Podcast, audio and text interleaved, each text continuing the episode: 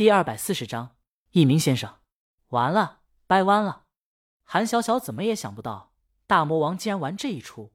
不止他，许多女粉丝留下弹幕，我一个女粉丝都看得心动了。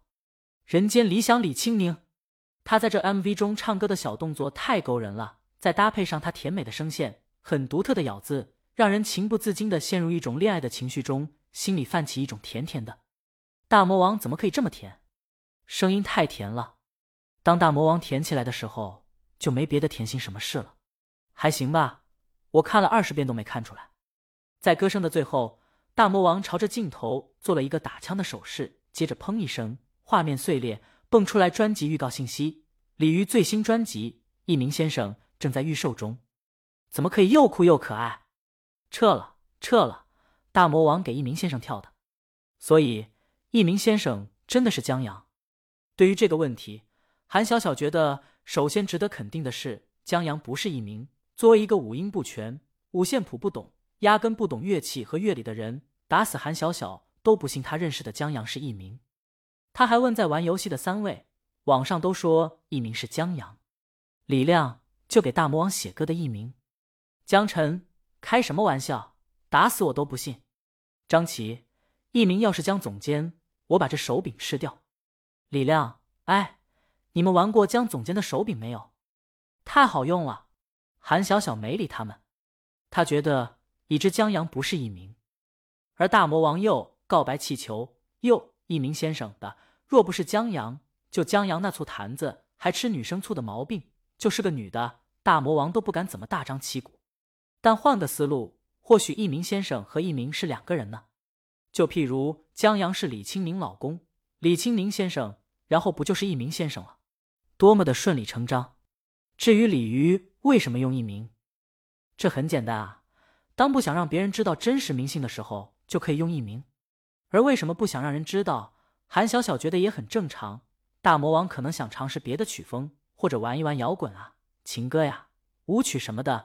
要用自己真实名字的话，可能会引来不必要的麻烦和评论。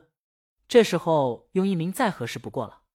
作为江阳身边的人，还与大魔王有过接触，韩小小觉得这是唯一的答案。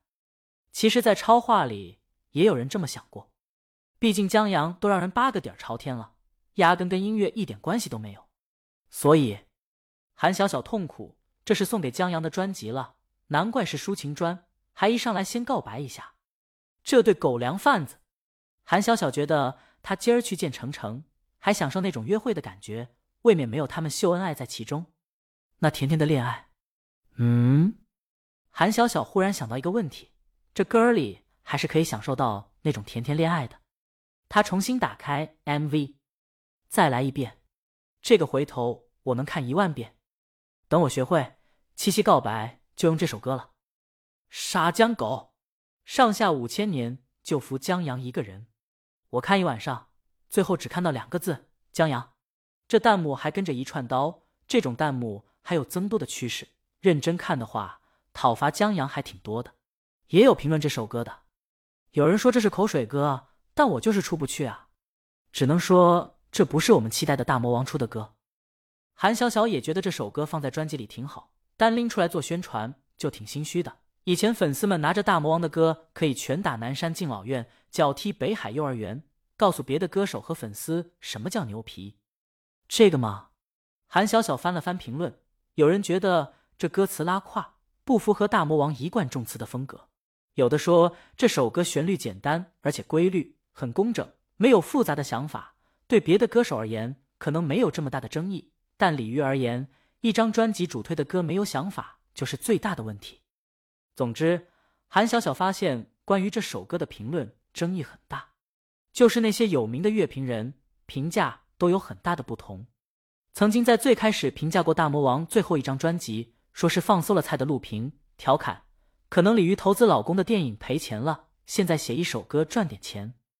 也有乐评人觉得这首歌还是很值得创作者学习的，譬如旋律，这首歌的过渡旋律和副歌旋律都很简约，从律动上就营造出了真挚的情感，让这首歌甜而不腻，有初恋的清新。另外，这段 rap 的旋律很有意思，每个字都对应着旋律和节拍，很规律。很多乐评人说的都很委婉，总结下来就是歌不赖，挺抓耳的，有爆火前置，七夕发的单曲的话，绝对没人说什么。但这不是大魔王专辑主打歌应有水准，这让不少人开始唱衰大魔王的新专辑。毕竟有过一次滑铁卢了，再有一次也不是不行。唉，韩小小看到这儿叹了一口气。这幸好作词和作曲都是一名，要真用李鱼的名字，估计这会儿唱衰大魔王江郎才尽的更多。他也在想，不会这次李鱼的专辑再失败吧？江阳和李青宁回到楼下时，碰到王大爷。王大爷要跟江阳谈事儿，我回去做饭，你早点回来。李青宁吩咐一句，就先上去了。江阳，什么事？王大爷说他对于那个女孩又有新的收获。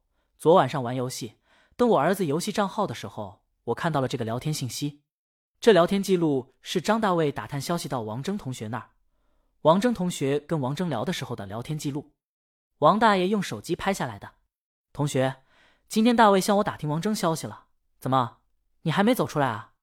王峥，大卫打听了。同学，你也够痴情的，这多年过去了，还没忘掉他。